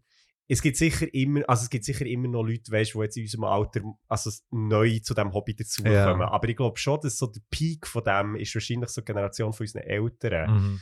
Und, ähm, oder vielleicht noch sogar noch ein bisschen älter. Ja. Und äh, das ist schon so, das stimmt. Das ist irgendwie äh, noch interessant, dass sich das so. Also, behaltet. also liebe Hörer, Hörerinnen, achtet drauf, welches Hobby bei euch jetzt eingefroren ist, Ja. vielleicht inzwischen, was sich nicht mehr verändern wird. Ähm, ist nichts Schlimmes, solange man selbst damit glücklich Ja, ist. voll. Aber es war eine interessante Beobachtung. Ja, ja, voll. ja, nehme mich noch Wunder, was, was da noch so draußen ist. Vor allem, wo, ja, was ist, was sind Hobbys, wo, wo, eben, wo man eine ganz bestimmte Zeit kann Mhm. zuordnen kann. Ja. So, Das- so Beyblade oder ja, natürlich. Und es hat eben viel, denke ich, mit dem, mit den äh, großen Augen eines Kindes zu, Ja. zu tun, was auch sich viele dieser Dinge nicht kaufen konnte. Denn Ja, so wie voll. der, Ja, genau. der Rentner sich den Cabrio, das Cabrio endlich kauft, hat es mit, glaube ich, einer, einer Sehnsucht oder einem Ja. Verlangen oder so nach, in, in der Zeit ähm, hängt es zusammen, wo sie es nicht konnten, wo sie es nicht haben Voll. konntest. Und das ist natürlich ein, ich hatte das als Kind, habe ich irgendwelche Playmobil-Kataloge durchgeguckt. Mhm. Natürlich konnte ich mir nichts davon kaufen, aber die Sehnsucht ist geblieben. Ich kann Ja. mit dem Ding überhaupt nichts anfangen. Aber allein nur dadurch, dass man das Gefühl hatte, man Mhm. hat sich nach was gesehnt, ähm, es bleibt dieses Verlangen eingefroren als was Voll. Positives. ja, da könnte auch der Andrew noch ein bisschen etwas dazu sagen. Also er ist ähm, Mhm. hat Psychologie studiert und macht jetzt äh, sein Doktorat. Ne, also nehme mich noch Wunder. Also weil es hat ja etwas von Mhm. so, so die Kindheitssehnsucht. Und ich meine, ich gehe ja, wenn ich, wenn ich in der Stadt bin, sage ich jetzt mal, und Zeit muss totschlagen, dann gehe ich ja meistens in eine, also irgendwie in einen Lego-Laden oder so irgendetwas. Ja, ja, Zeug ja. an. Es ist ja nicht so, dass ich dann etwas kaufe, sondern ich schaue es euch an. Also positiv verknüpft der Laden. Ja, ja, voll. Ja. Das ist bei mir genauso. Ähm, wenn ich die Wahl habe, ich bin in irgendeiner, jetzt eben, kommen wir zurück auf unseren Urlaub in Hythe, Mhm. äh, also in dieser kleinen äh, britischen Stadt. Welchen Laden habe ich gesucht? Natürlich den Laden, wo irgendwie vorne Games Workshop oder sonst Ja. was drauf stand, beziehungsweise sie haben halt Bastelkram und, Ja. und, und Spielsachen verkauft. Natürlich nichts gekauft, aber ähm, das war der Laden, der angesteuert wurde. Nice. Ja, ähm, hey, ich würde sagen, ähm, der ist jetzt doch, glaube ich, Zeit gekommen, zum. Jetzt, Mhm. jetzt sind wir nämlich äh, recht abgeschweift vom Konsum schon. So, also, ja, Mhm. nein, hat immer noch mit Konsum zu tun. Halt.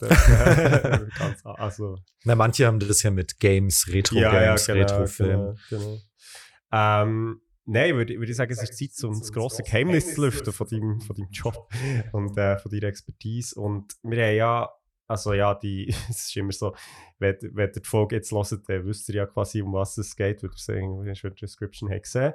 Ähm, wir gehen jetzt nämlich noch in die letzte Kategorie von heute.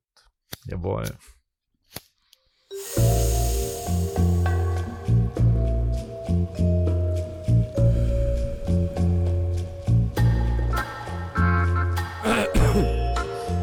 Fragen ohne Antwort.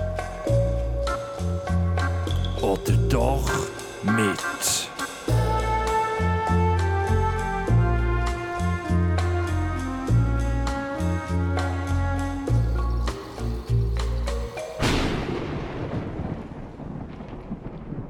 Ja, und zwar ist, wir können jetzt sagen, die grosse Frage ist, was macht der Ruben eigentlich zum Geld verdienen? Aber äh, nein, sondern die Frage, die wir uns stellen, ist, ähm, die hat sehr viel mm, ja, mit, mit, mit ihrer Arbeit zu tun.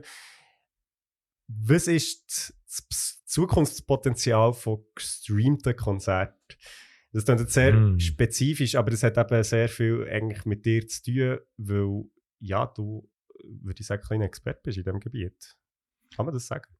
ja, ich denke inzwischen schon. Allerdings, was eine ganz bestimmte Form dieses, dieses gestreamten Konzerts angeht. Mhm. Ähm, und zwar, ich glaube, ich kann es jetzt kurz einfach beschreiben. Ja, voll. Was ich gemacht habe über die letzten anderthalb Jahre, ist, ich habe um, äh, Erfahrungen oder, oder Bühnen gebaut für virtuell gestreamte Konzerte. Und zwar waren die mit, ähm, war das volumetrisches Video. Das heißt, wir hatten ein Studio ähm, und in diesem Studio performen unsere Künstler, es können Sänger sein, können ähm, Tänzer sein und werden in 3D gescannt, als Polygon in diese 3D-Welt geschickt und performen dort vor einem äh, Publikum, was sich in Third Person oder First Person mit 3D-Charakteren durch die Gegend bewegen kann. Mhm. Das heißt, im Prinzip ist, und das war live, das war der große Unterschied, ist, Mhm. dass eben Leute live dort in diesem virtuellen Raum rumhüpfen konnten und auf eine ganz andere Weise, die eben dem Spiel sehr viel näher kommt, Mhm. ähm, damit interagiert haben. Und natürlich auch sehr, sehr spannend war, wie die Performer, wie die Künstler damit umgegangen sind Mhm. mit diesem, mit diesem ähm, Performance-Raum und wie diese ganz neue Form eigentlich ganz neue Formate schaffen konnte, Mhm. was ich sehr, sehr interessant fand.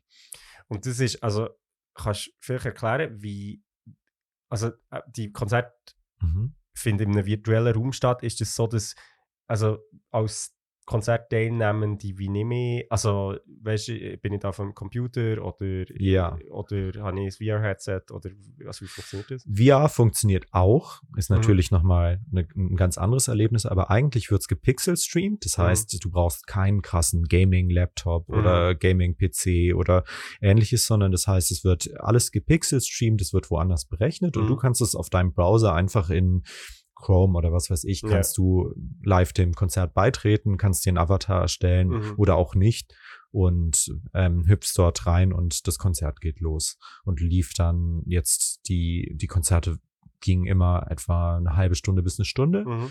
und du konntest halt währenddessen mit den anderen Konzertbesuchern interagieren, nicht Mhm. über Stimme, also weil es das Konzert mitunter gestört hatte, Mhm. ähm, sondern durch Emotes, durch ähm, Tanzen oder du Mhm. konntest Leuten zuwinken oder in anderer Form mit denen interagieren, Mhm. was auch Mhm.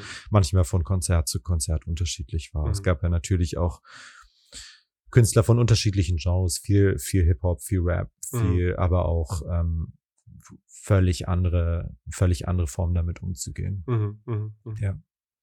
Ähm, ja, und ich meine, das ist ja jetzt wirklich etwas, was so ein bisschen aus der Pandemie aus, also das ist Mhm. ja wirklich glaub, der Pandemie recht so beführt worden, jetzt eigentlich auch, Ja. auch die ganze, also äh, einerseits gestreamte Konzerte, also klassisch im Sinne von, dass halt irgendjemand einfach das hat aufgenommen und du hast dann wie quasi Mhm. das Video, aber jetzt eben, äh, das ist ja nochmal etwas anderes als ein virtuelles Konzert im Sinne von, eben du bist mit einem Avatar quasi vor Ort, also als, jetzt Ja. als Teilnehmerin und, ähm, und die Künstler, Künstlerinnen, ähm, sie haben nicht nur per Videopräsenz, sondern wirklich quasi ja, in 3D, oder? Mhm. oder ja, muss- Genau. Die können beliebig groß sein, du könntest sie riesig groß machen, du könntest sie winzig klein machen, aber wir halten es äh, im Rahmen. Genau, genau. Also, meine, das ist ja schon recht, ich weiß nicht jetzt von unseren Hörerinnen, ob ihr schon etwas so mal schon gesehen aber es hat ja lustigerweise Games ähm, ist ja das sehr viel jetzt gemacht worden, also so Fortnite Mhm. oder Minecraft oder Ja. wo, wo wie Konzerte haben stattgefunden, wo dann eben Leute mit, mit ihren Spielcharakteren quasi ähm, haben teilgenommen. Und das ist ja zum Teil schon recht so ein Gewusel. Also Mhm. so, ja, ein recht spezielles Erlebnis. Also hat eigentlich nicht sehr viel zu tun mit einem jetzt Festivalkonzert oder so einem Konzert, wie man sich das vielleicht Genau. vorstellt. Oder? Also es hat ganz, es funktioniert in vielerlei Hinsicht ganz anders. Natürlich bei Fortnite ist es so, dass diese Konzerte oft nicht live waren in Mhm. dem Sinne, sie wurden live sch- freigeschaltet, aber es hat keine große in Live-Interaktion Mhm. ähm, stattgefunden, außer bei bestimmten Sachen, wie ich glaube Marshmallow oder sowas, Mhm. da hatten wir ein Konzert gemacht. Ähm, das Publikum hat natürlich viel weniger, äh, ist viel muss sich viel weniger so rück zurückhalten. Sie können Ja. alles machen. Sie können das Konzert total sabotieren, wenn sie wollen. Es hat keinerlei Mhm. ähm, Konsequenzen für sie. Sie haben natürlich auch keine Kollision. Das heißt, du Mhm. musst nicht schauen, dass alle Leute in Rängen irgendwo untergebracht werden und vielleicht hinten nichts mehr sehen, sondern im Prinzip könnte jeder miteinander in erster Reihe stehen, alle Mhm. in einem dicken Haufen. Und es gibt natürlich ein ganz anderes Gefühl. Es gibt Mhm. gleichzeitig schwieriger, das, das zu kontrollieren. Die Leute können es leichter sabotieren durch Mhm. die Anonymität, aber gleichzeitig auch natürlich eine gewisse Freiheit in diesem Mhm. Raum. Und das Mhm. war, ich denke, eine der Sachen ist, dass du wirst es sicher am besten wissen, ist, wie schwierig es ist, Leute, das Publikum als Teil eines, eines, eines Stückes mit zu integrieren Mhm. und wie schwierig es ist, dass Leute ähm, im richtigen Maße die sich darauf einlassen. Mhm. Mhm. Und natürlich, wenn du einen 3D-Charakter hast, der dich nur repräsentiert, hast du keinen Ruf zu verlieren und halt kannst Mhm. das kann in die Hose gehen, aber es heißt natürlich auch, dass Leute tendenziell sehr, sehr viel gewillter sind zu interagieren Mhm. und mit dabei Mhm. zu sein. Mhm. Das heißt nicht nur dadurch, sondern dass du auch keinerlei physische ähm, Regeln zu beachten Mhm, hast. Du mhm. kannst das Licht setzen, wo du willst. Du kannst äh, alle können in der Luft schweben, alles, Ja. alles könnte passieren. Du musst keinerlei Sicherheit beachten. Du Mhm. kannst alles machen mit der Umgebung. Riesige Mhm. Dinge können aus dem Boden kommen oder wieder verschwinden. Du kannst ähm, dich von Ort zu Ort äh, teleportieren und das schafft natürlich ganz, ganz andere Spielräume. Mhm. Aber wie es immer so ist, wenn du ein neues, ein neues Medium hast, schafft das überhaupt erst neue Formate und es braucht mutige Künstler und Künstlerinnen, die das überhaupt explorieren. Mhm. Das heißt, vieles, wie es beim Fernsehen war oder wie es eben jetzt auch bei VR ist oder Mhm. beim, beim Film und äh, immer wenn, wenn sowas Neues erscheint, dauert es eine Weile, bis die Leute überhaupt anfangen, damit so zu experimentieren, dass es eben nicht so funktioniert wie etabliertere Konzertformate. Mhm. Das heißt, was wir natürlich viel gesehen haben, ist, dass Leute genau das gemacht haben, was sie bei sich auf einer, von einem echten Publikum auf, Mhm. einer, auf einer Bühne machen würden. Und manches davon hat geklappt und manches überhaupt nicht. Und es war sehr unterschiedlich, wie manche mit diesem Raum gearbeitet haben. Denn ihr müsst euch vorstellen, der Raum, in dem man performt, äh, um dich rum sind 16 Kameras. Es ist irre hell und warm, denn du musst gleichmäßig ausgeleuchtet Mhm. werden. Das heißt, es ist alles weiß. Du siehst dein Publikum nur auf einem Bildschirm vor dir. Mhm. Natürlich hatten wir, ähnlich wie bei Virtual Production, letztendlich vor, überall Screen Panels rumzumachen, dass die Performer sich wirklich fühlen, als wären sie in dem Mhm. virtuellen Raum. Aber natürlich ist es was ganz anderes, als wenn du echte Menschen vor dir Ja, spürst, voll. merkst, wie sie reagieren und auch was hörst. Und diese Verbindung herzustellen, virtuell, ist doch eine ganze Stange schwieriger. Mhm. Mhm. Mhm. Ja.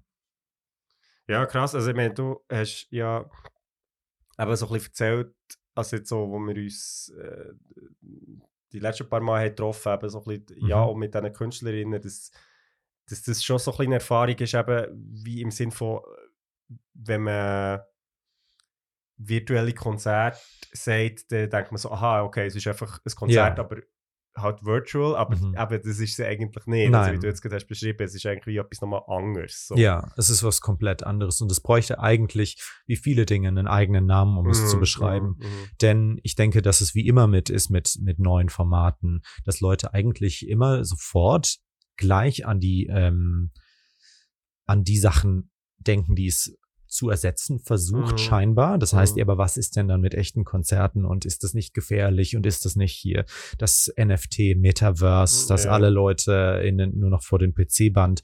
Leute sind recht schnell mit solchen Sachen bei der Mhm. Hand und begreifen es nicht als was, was komplett separat funktioniert, was Mhm. komplett eigene Anforderungen hat und womit was, was eigene Potenziale bietet und eigene Gefahren natürlich Mhm, auch. mhm. Ja. Ja, also ich finde es mega spannend, weil es ist ja so wirklich, ähm, man hat ja das Ding, also es ist jetzt hier lustigerweise jetzt in England vor allem sehr viel in den Medien gewesen, oder, ähm, Taylor Swift und Beyoncé und so, die ganzen Ticketing-Geschichten, wo Mhm. ja Leute einfach äh, Ja. eben, die Touren sind und, und ähm, es ist eigentlich zum Teil auch unerschwinglich für Leute, irgendwie an die Mhm. Konzerte zu gehen. Und dann öffnet es plötzlich irgendwie so eine Tür, wo man kann sagen, aha, okay, hier ist wie eben quasi keine Zutrittsbeschränkung Mhm. so, also im klassischen Sinn. Also klar, natürlich Sachen wie zum Beispiel, du musst halt dann schon irgendwie die Endgeräte haben und eine Internetverbindung und so, also so, ist, so ist es ja dann nicht. Ist aber ja, schon spannend. Also ich denke, jetzt nach, also quasi po Post-Pandemic, kann man ja sagen, okay, also wie ist das jetzt so für dich? Also hast du das Gefühl, du hast jetzt in dem geschafft und also jetzt vor allem Mhm. auch während der Pandemie und jetzt ist eben jetzt ist eine Post-Pandemic und jetzt sagt man so, ja, okay, das äh, also weißt du, hat man ja so ein bisschen die. Tendenz, okay, jetzt kann man ja wie früher, jetzt brauchen wir das nicht mehr. Ja. Was hast du da das Gefühl oder, oder wie siehst du das im Moment, weißt du, so wie sich die Technologie oder der Markt bewegt? Ähm, Ähm, da kommen wir vor allem sehr zu dem Hauptthema eben Zukunftspotenzial. Mhm, Und mhm. ich denke, also eine Sache, die mir sehr, sehr wichtig ist, ist, ich habe jetzt seit, ich glaube seit 2014 mache ich VR-Anwendungen. mhm. Und ich glaube, jeder, der mit VR zu tun hat und der das aber nur sporadisch damit zu tun hat, sieht es immer als kleine interessante Neuigkeit, Mhm. ähm, mit der man was machen kann. Aber dann, es schwappt immer an die Öffentlichkeit in kurzen Phasen, wo es gehypt wird, Mhm. so wie es mit AI passiert Ja, oder mit voll. anderen Dingen. Und dann ähm, ähnlich wie jetzt eben dem, was ich zuvor erwähnt hatte, sind Leute schnell dann kurz äh, da bei der Hand ihren, ihren Senf dazu zu geben, Mhm. zu sagen, ja, aber was ist denn hiermit? Und es Mhm. wird doch nichts. Und sie sehen nicht, dass sich etwas über lange Zeit langsam entwickelt und der Mhm. Hype nicht immer damit zusammenhängt, was Mhm. für überhöhte Erwartungen sie auch oft an Medium haben. Das Mhm. heißt, viele Dinge entwickeln sich und sie kommen. Mhm. Es dauert nur. Ja. Und äh, manche Sachen sind schon ewig da gewesen und jetzt treten sie erst in die Öffentlichkeit. Mhm, Bei mhm. AI ist es so, dass vieles der Entwicklungen, über die wir jetzt sprechen, schon über ja, f- fünf, zehn Jahre längst stattgefunden Mhm. hat. Nur jetzt erfahren die Leute davon. Und Mhm. dasselbe ist es mit, ähm, mit, mit dem Thema Metaverse zum Mhm. Beispiel, dass das in Spielen natürlich in der Form häufig schon, schon längst existiert hat, Mhm. nur dass es erst dann in die, in die Öffentlichkeit gelangt. Und um das, um zurückzukommen auf das, auf deine Frage, manchmal, und ich arbeite jetzt so lange in diesem Bereich schon, du siehst, was passieren wird. Und es hat nichts Prophetisches oder nichts, Mhm. ich will, dass das passiert, weil mir das persönlich wichtig ist, sondern du kannst es absehen. Du hast einmal aus dem Fenster geblickt und du Mhm. weißt, was dort ist. Du hast diesen, hast gesehen, was wird und es ist fast, es sei denn, natürlich, es kann, kommt irgendwie eine Finanzkrise, die Mhm. niemandem ermöglicht, sowas jemals zu entwickeln, weißt du, dass sich sowas Mhm. entwickelt. Und das habe ich mit den Performances und mit diesen, mit dieser Form des Live-Konzertes gesehen. Ist Mhm. das, es wird passieren. Mhm. Natürlich würde ich gerne, dass es schneller passiert oder Mhm. würde, prä, würde präferieren, wenn andere Leute als vielleicht Meta ihre Hände daran Mhm. bekommen würden und würde vieles der, des Gestaltungspotenzials dieser neuen ähm, Formen von künstlerischer, künstlerischem Ausdruck lieber bei denen sehen, Mhm. die ähm, das nicht zu kommerziell nutzen Mhm. oder rücksichtslos. Mhm. Und ja, da, ich, ich komme kurz zu etwas, was mich, denke ich, über jetzt mehrere Jahre begleitet hat und was Mhm. ich immer wieder, äh, was ich recht viel wiederhole. Und das ist, dass Sache, äh, viele sind, haben schon viele Spiele gespielt. Sie Mhm. wissen auch, okay, die werden mit Game Engines gemacht. Aber wenn du auf eine Seite gehst wie ArtStation, siehst du, die Leute haben einen ganz bestimmten visuellen Referenz, wie sagt man, Kontext aus Mhm. oder eine Bubble, aus der sie schöpfen.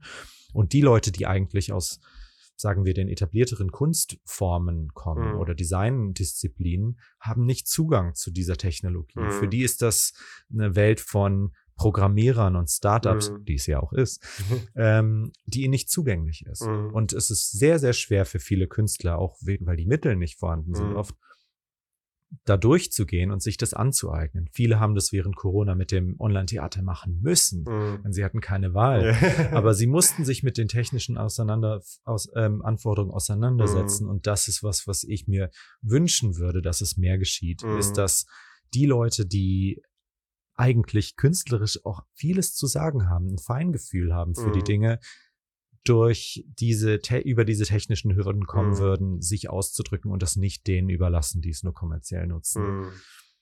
Das ist ja, schönes Plädoyer, ja, ja. Ja, aber es ist ja schon, auch, also ich kenne das jetzt so ein bisschen aus dem Theater, dass es ähm,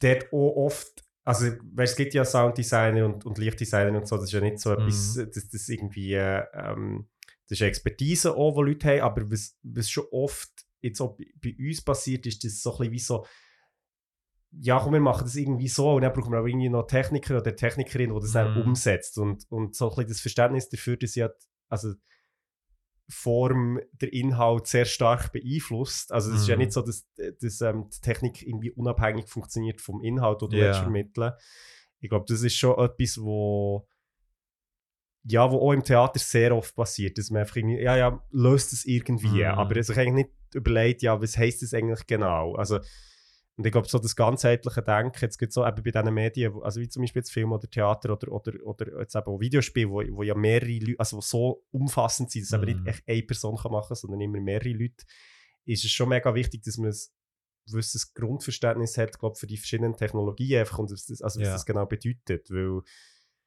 ja, eben jetzt so Sachen wie und auch das Interesse, glaube ich, dafür. Also, weil Ja. ich glaube, also ja, jetzt so ein bisschen aus meiner Perspektive als Regisseur oder Theaterschaffender, ich meine, wenn, du, wenn es dich nicht interessiert, zumindest ein Stück weit, ja, keine Ahnung, was für eine Kamera jetzt irgendwie äh, Mhm. verwendet wird oder so, dann nicht, dass du jetzt im Detail musst wissen, wie das die genau funktioniert, aber ich glaube, ein gewisses In- Interesse muss schon irgendwie Mhm. bestehen. Also, sonst ist es irgendwie so ein bisschen, okay, was machst du eigentlich überhaupt? Also, Ja. Und ich denke, ich muss auch spezifizieren, dass sich, glaube ich, dieser Aufruf, die- diese technischen Dinge zu überwinden, natürlich nicht ähm, jetzt auf, ich muss sagen, eben viele sind sich sehr wohl bewusst, was Lichttechnik zum Mhm. Beispiel beinhaltet oder äh, Soundtechnik und, und beziehen das ein. Es geht, denke ich, insbesondere um Techniken, die aus, aus dem Gaming-Bereich kommen mhm. denn dort hast du unheimliches narratives Potenzial, Mhm. aber das wird einfach, denke ich, denen überlassen, die Games machen, die Ja, aus der genau. Industrie kommen. Und dort hast du einfach eine gewisse Echokammer, die sich langsam öffnet, Mhm. aber du selbst bist, äh, bist in beiden Welten unterwegs Mhm, und ziehst mhm. von beiden Welten Inspiration. Aber ich denke, dass das natürlich auch für die, für die Tools gilt. Leute Mhm. wissen, was ein Indie-Game ist. Mhm. Aber ich denke, dass Indie-Games immer noch Indie-Games sind und Mhm. es vieles gibt, was kein Game mehr ist, was eine Mhm. eigene Form ist, also ein neues Format. Mhm. Ähm, Format. genau, genau. ähm, genau, und das, das, es ist eben Beyond, es ist ein, es geht über das Format, was es gibt, hinaus Mhm, und ich finde, es mhm. bräuchte neuen, neue Bezeichnung vielleicht für das, was Ja. Serious Games versuchen zu Ja, sein. genau, genau. Ja, mega spannend. Also ich glaube, das ist wirklich eine Diskussion, eben, was, was ja wie über das Thema jetzt von irgendwie Virtual Konzert quasi rausbewegt. Mhm. Ist ja in sehr vielen Orten merkt man so ein bisschen, okay, das ist irgendwie, eben, es bricht so ein bisschen auf oder was ist das eigentlich genau äh, ähm, jetzt mit diesen so ein bisschen neuen Entertainment-Formaten. Ich meine, Ja.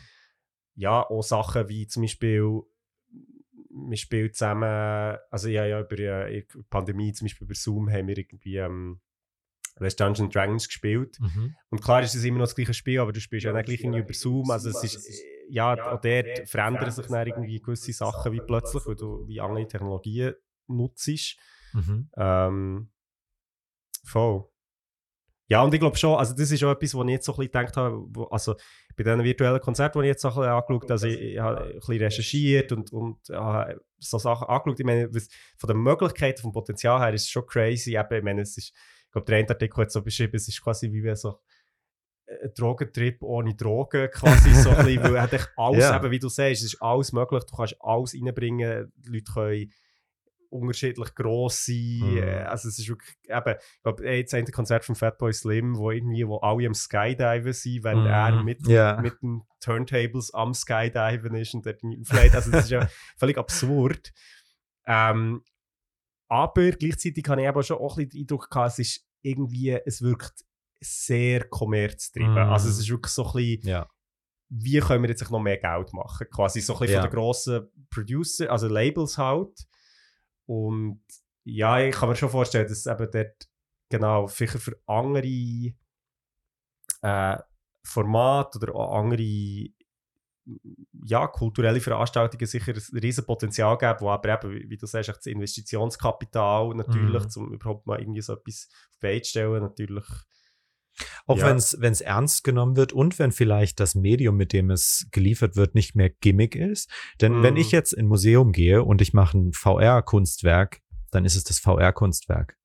Und du siehst die VR-Brille und die zieht total die Aufmerksamkeit, obwohl das schon, was weiß ich jetzt, acht Jahre, Ja, zehn Jahre Ja. überall ist, ist es immer noch, ah, das ist das VR-Kunstwerk und es Ja. steht nicht für sich. Dasselbe ist es für das virtuelle Konzert. Es ist immer ein virtuelles Mhm. Konzert und es steht selten einfach nur für sich selbst, was schade ist, denn dann könntest du dich wirklich drauf konzentrieren. Und ich Mhm. denke, viele, die in dem Bereich arbeiten, würden sich wünschen, dass die Leute dieses Gimmick, also beziehungsweise Mhm. das, was es umgibt, das Medium oder die Technologie ignorieren können Mhm. und sich nur darauf konzentrieren, was es wirklich ist. Und wie du sagst, mit dem Fatboy Slim Konzert, wir können alles machen, also machen wir alles, Mhm. könnte man so kritisieren und gleichzeitig nutzt es die Chancen. Und auf der anderen Seite, um ein Gegenbeispiel zu nennen, habe ich virtuelle Konzerte gesehen, wo Leute anfangen, ähm, Lichtstative zu bauen, Mhm. damit die ähm, Scheinwerfer, die sie in ihrem virtuellen Raum produzieren, nicht runterfallen.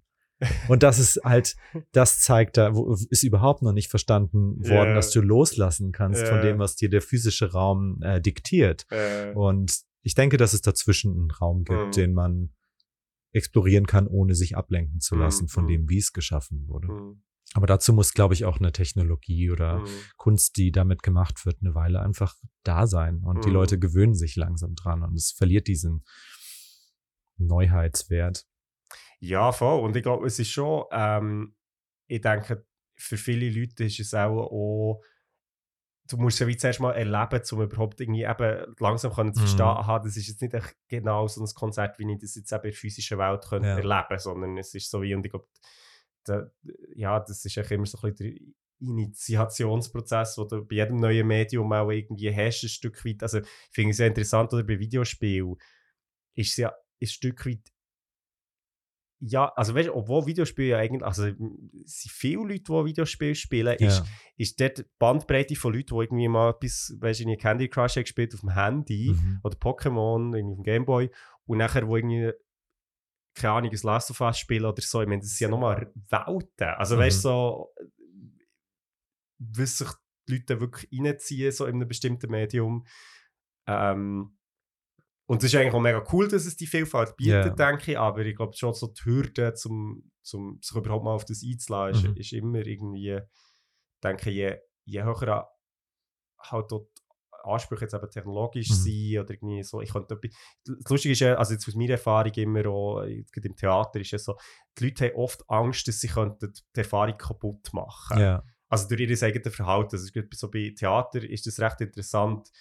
Äh, Bei interaktivem Theater ist es immer so das Gefühl, oh nein, wenn ich jetzt etwas falsch mache, dann, dann eben, ich, ich könnte etwas falsch machen. Das ist so die Angst. Mhm. Und ich glaube, je besser, dass man das den Leuten kann nehmen kann, desto eher ist so wie so ein bisschen, aha, okay, ich kann mich irgendwie auf das einlassen. So.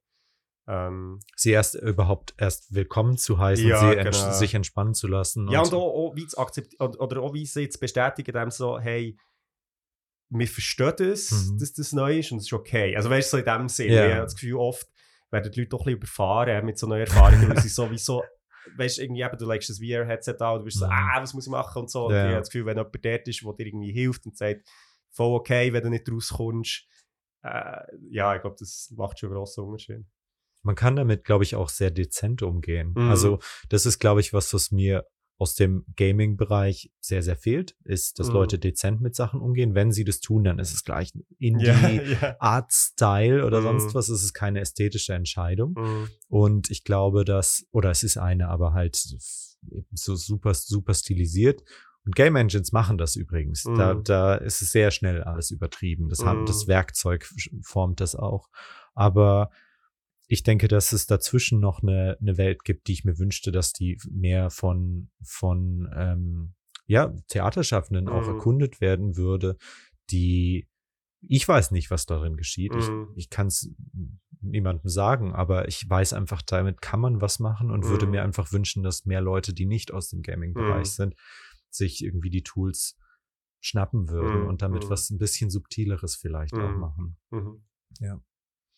Cool, ja. Ich meine, das ist ein schönes, schönes äh, Plädoyer, auch jetzt so für, ähm, für alle, die da draußen zulassen. Ähm, was ist denn, würde mich jetzt noch wundern, weißt du, gibt es, ähm, jetzt sage ich mal, äh, in die Engine oder, oder, äh, oder weißt du, so ein Toolset, wo, wo Mhm. ich jetzt als Laie quasi mir könnte abladen und sagen, okay, ich mache jetzt etwas in einem virtuellen Raum und mache das anderen Leuten zugänglich. Also weißt du, gibt es Ja. das? Ähm, mehr als früher.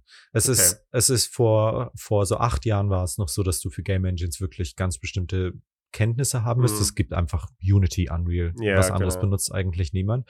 Aber es ist inzwischen so, dass zum Beispiel Epic, also die, Mhm. die, denen, denen gehört Unreal, sie haben nicht unter durch das Geld von Fortnite sehr, sehr viel mehr investiert in andere Formen der Engine, die bestimmt äh, auf bestimmte Kontexte zugeschnitten sind. Das heißt zum Beispiel Architekturvisualisierung Mhm. oder Live-Konzerte. Und diese Engines sind, also diese Versionen von Unreal zum Beispiel sind abgespeckter, fokussierter auf nur die Sachen, Mhm. die ein Laie auch verstehen würde.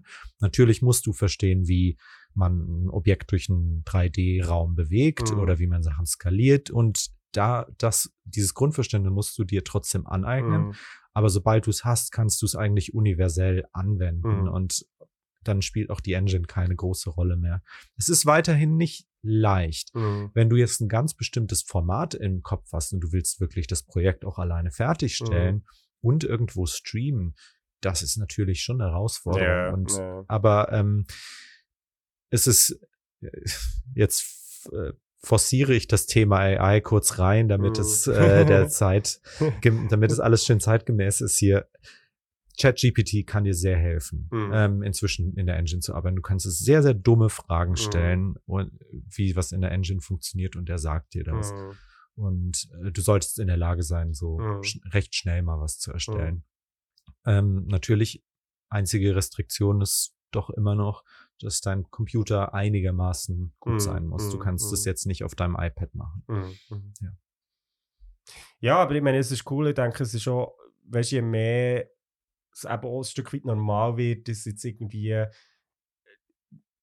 ja, im Umfeld, sage ich jetzt mal, ja, vielleicht sicher nicht nur Musikerinnen und äh, äh, Grafikdesigner, oder? Das ist ja auch so etwas, oder? Ich meine, vor 40 Jahren, wenn du jemandem hast gesagt, hey, mein Kollege ist Designer, Ja. der hat auch alles gesagt, what? Also weißt du, so, das ist ja wie etwas, Ja. wo so, ich meine, mittlerweile machen ja alle Leute irgendwie, weißt ihr eigenes Logo oder irgendwie Mhm. so äh, mit Photoshop oder was auch immer, das ist ja völlig normal geworden und ich denke, dadurch ist es wahrscheinlich auch ein eine Frage für die Zeit, wo einfach Leute eben auch mehr mit diesen Mhm. Tools arbeiten oder auch, Ja. ja, ich meine, ich, ich denke schon nur bei Animationen ist es ja normaler geworden, dass Leute eben, dass es auch Leute jetzt zum Beispiel in meinem Umfeld gibt, wo, ja, wo Animation einfach Mhm. also können, wo irgendwie mit irgendwelchen Programmen dort arbeiten. Ich glaube, das ist schon, oder eben Au- Au- Audioprogramme, also ich meine, das ist ja auch jetzt so Musikerinnen, also ich meine, heutzutage, ja, ich meine, früher hast du halt echt deine Instrumente gehabt und irgendwie die, die ähm, Speaker und vielleicht die, äh, die ein paar, drei Pedale und weißt du, Ja. so das Zeug. Und heutzutage ist es ja wirklich, äh, ja, du, du musst eigentlich eine Produktionssoftware haben ähm, und die auch ein bisschen verstehen. Ähm, und das ist, ja, denke ich schon irgendwie ein technisches Wissen, was, wo mittlerweile sich einfach so ein bisschen hat entwickelt, wo wahrscheinlich bei jetzt dann, also andere Technologien wahrscheinlich ähnlich wird sein, nehme jetzt mal. Ja, und du hast bessere Tutorials, du hast die YouTube, du- wo alles einfach gratis dir zur Verfügung stellt in höchster Qualität. Und natürlich ist so das Wissen viel, viel leichter zugänglich. Mhm. Gleichzeitig denke ich aber trotzdem, dass es noch die, die Stigmata gibt es auch unter Designern, was Mhm. gewisse Disziplinen ja. angeht. Ähm, Ich habe das natürlich, jetzt komme ich wieder zu dem natürlich zurück, ist Game Design ist, wenn ich, wenn ich zu einem, und ich werde es jetzt sehr, sehr direkt zu sagen, wenn ich jetzt zu einem super intellektuellen ähm, Theaterschaffenden gehe, der die Mhm. ganze Zeit ähm, auch sehr, sehr feinfühlig, was kulturelle Kontexte Mhm. angeht oder Kunstgeschichte gehe und mit dieser Person ähm, über Game Design sprechen will, dann rümpft die tendenziell Mhm. heutzutage immer noch die Nase, Mhm. denn die Person spielt vielleicht abends mal ein Game, Mhm. weil es lustig, aber es ist Entertainment, es ist Mhm. kein künstlerisches Ja, Medium. ja. Und dementsprechend sind auch die Werkzeuge, die dazu genutzt werden, das heißt Game Engines Mhm. oder halt, äh, früher war es eben bei Animation so, dass du dachtest, ja, Animation, das heißt lustige Kurzfilme Mhm. irgendwie für Kinder im. Fernsehen. Und dieses Stigmata gibt's auch unter Designern. Mhm. Und ähm, dass Tools nicht ernst genommen werden, weil der Content, der mit ihnen gemacht wird, hauptsächlich Entertainment ja, ist. ja. Und erst wenn sich, wenn Leute begreifen, warte mal, viele Künstler sind ja auch in einer, sind in, ist hochkompetitiv Mhm. und sie sind in einer total gesättigten Mhm. ähm, Umgebung. Ich meine, du, du sprichst ja sehr viel übers Format. Mhm. Wie kann ich das, wie kann ich das neu erfinden? Wie kann Mhm. ich das neu denken? Denn Theater ist alt Mhm, ja, und es gibt schon sehr, sehr vieles. Aber Mhm. es ist, es gibt, ich denke, dass es immer eine Chance ist, sich Technologien zu einfach zu schnappen als Mhm. Künstler und zu sagen, ich, ich bringe dich jetzt dazu, das zu machen, was, Mhm. was ich will, selbst wenn es unkonventionell ist und selbst wenn das Tool überhaupt nicht will, was ich damit ja, mache. voll, voll. Ja. Ja, hey, mega spannend. Also, und äh, auch cool, denke ich, eben so ein bisschen für jetzt Leute, die selber irgendwie künstlerisch tätig sind, sich auch dort, also so ein bisschen dem, wie soll ich sagen, dem Aufruf, ja, vielleicht auch. Sich selber mal so ein bisschen zu überlegen, okay, was mache ich eigentlich, oder was sind so ein bisschen vielleicht Grenzen von meinem Gebiet, oder, Mhm. oder was ist draussen, weil ich glaube, wir leben auch schon in einer Zeit, wo, wo, ja, wo eben extrem, also es ste- entsteht ja täglich Neues irgendwie. Und glaube schon, dass es ähm, eigentlich einem sehr viel Spielraum auch gibt, so ein bisschen an die Grenzen zu gehen und eben vielleicht auch Sachen mal anders zu machen. Ähm, ich meine, machen wir jetzt ja zum Beispiel hier mit dem Podcast gar nicht. Also, weißt du, denken wir jetzt gibt es so, das ist ja auch ein bisschen so, ähm, ich meine, wir könnten ja auch eine Folge aufnehmen, die 10 Sekunden lang sind. Also, weißt du, das ist ja alles so ein Zeug, wo, wo man sich ja könnte überlegen Mhm. ähm, wie, äh, ja, wie verändert sich das eben jetzt, wenn man es mal anders macht. So, ähm, Und da kommt aber auch wieder rein, ob das Publikum bereit dazu ist. Genau, Zum genau. Beispiel, wer auch immer uns gerade zuhört, wärt ihr bereit für 10 Sekunden Podcasts? genau. Selbst wenn unser Format sehr, sehr gut wäre, Ja. äh, vielleicht wäre allein schon die Dauer so ungewöhnlich, dass es eine ganze Weile bräuchte, bis sich jemand darauf einlässt. Ja, es wäre, es wäre, also es reizt mich jetzt ein bisschen, das auszuprobieren. Vielleicht müssen wir mal, wir, fragen mal, wir können ja immer so eine, äh, äh, weißt, Frage auf Spotify stellen, ähm, oder auf äh, Insta. Das wäre vielleicht mal ein Test wert, um mal schauen und vielleicht machen wir es einfach mal. Mhm. Oder dann schauen wir mal, was, was, was rauskommt. Wäre noch interessant. Ja, es wäre auf jeden Fall interessant. Es wäre auf jeden Fall Beyond Format. Ja, ja.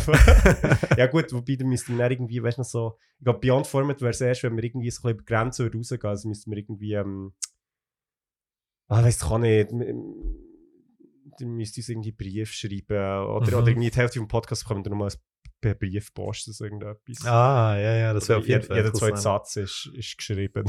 oh so. Also es muss schon ordentlich radikal ja, sein. ja, ja, ja, wenn schon, Okay. wenn schon. Ja, ja, aber das wäre wär eigentlich noch spannend. Müssen wir mal überlegen. ja, ähm, hey, ich, ja, ich habe das Gefühl, also wir könnten jetzt wahrscheinlich noch Stunden über das reden, aber vielleicht, äh, vielleicht ist auch mal irgendwie ein bisschen die Luft draussen. Ähm, ich kann euch auf alle Fälle mega ans Herz legen, googelt einfach oder geht mal auf YouTube und gebt mal Virtual Concert ein. Ähm, es gibt, also die, die ich jetzt auch geschaut habe, ist Lil Nas X, wo in Roblox hat stattgefunden. Ähm, eben das, was vom Fatboy Slim schon erwähnt. Ähm, ja, schaut euch das mal an, weil ich glaube, das ist schon etwas, also jetzt geht vor allem, wenn ihr, wenn ihr jetzt das so zum ersten Mal hört, ich glaube, das ist schon ganz spannend, sich mal zu sehen ähm, und sich mal selber zu überlegen, hey, würde ich da teilnehmen? Also, oder, ja, Oder was würde ich anders machen? Genau, genau, genau. Gibt es so eine, vielleicht noch als Tipp von dir, gibt's, gibt's, äh, weißt wo findet man virtuelle Konzerte? Also, ich weiß, es wird jetzt Mhm. auf TikTok beworben, auf Instagram und so, aber gibt es wie einen Hub für das? Gibt es eine Plattform, wo, wo das irgendwie beworben wird? Leider nicht. Random. Leider eigentlich nicht, denn viele, während dieses, viele dieser Sachen wie Roblox sind natürlich während dieser Zeit des Metaverse-Hypes entstanden, Mhm. wo Leute irgendwie ihre Metaverse-Properties pre preisen wollten und Mhm. wollten Content haben. Dementsprechend muss man das alles sehr mit Vorsicht genießen, Mhm. denn alle wollen auf sich aufmerksam machen und selbst Fortnite hat es auf seine Weise Mhm. gemacht. Natürlich Aufmerksamkeit auf sich gezogen. Leider gibt es keine zentrale Plattform dafür. Mhm. Jeder macht es noch für sich. Aber das liegt ja mitunter auch daran, dass die Formen davon so unterschiedlich sind, die mhm. Umgebungen und die, ähm, die Art, wie man teilnimmt. Selbst in MMOs gibt's Mhm. Live-Konzerte seit, Ja, seit den voll. 90ern oder 2000ern. Ja, Ja. cool. Hey, ähm, der lasse ich mal da unser Outro noch laufen. Hey, mega cool, äh, hat das geklappt. Äh, bist du heute hier gewesen? ähm, wir haben ja das eigentlich schon länger geplant gehabt und Mhm. heute hat es geklappt. Und ja, ist uns hier ein kleiner Einblick in die Zukunft gegeben. Predigt Genau. der Eröffnung des virtuellen Konzertes. Ja, und ähm, bin gespannt, also was da noch so kommt. Wir werden dann wahrscheinlich auf die Folge wegweisend zurückschauen und denken, ah, dann haben wir schon über das geredet. Hoffentlich, ja. genau. Ja, ähm, in dem Sinn, äh, weiterhin alles Gute und ich hoffe, wir hören dich in einer anderen Folge von uns dann vielleicht mal wieder. Gerne, gerne, gerne. Vielen Dank, dass ich da sein konnte. Und ja, wir, bis, bin gerne wieder bei einer anderen Folge dabei. Cool. In dem Sinn, alles Gute, habt Sorge zueinander und bis bald. Alles Gute, bis bald.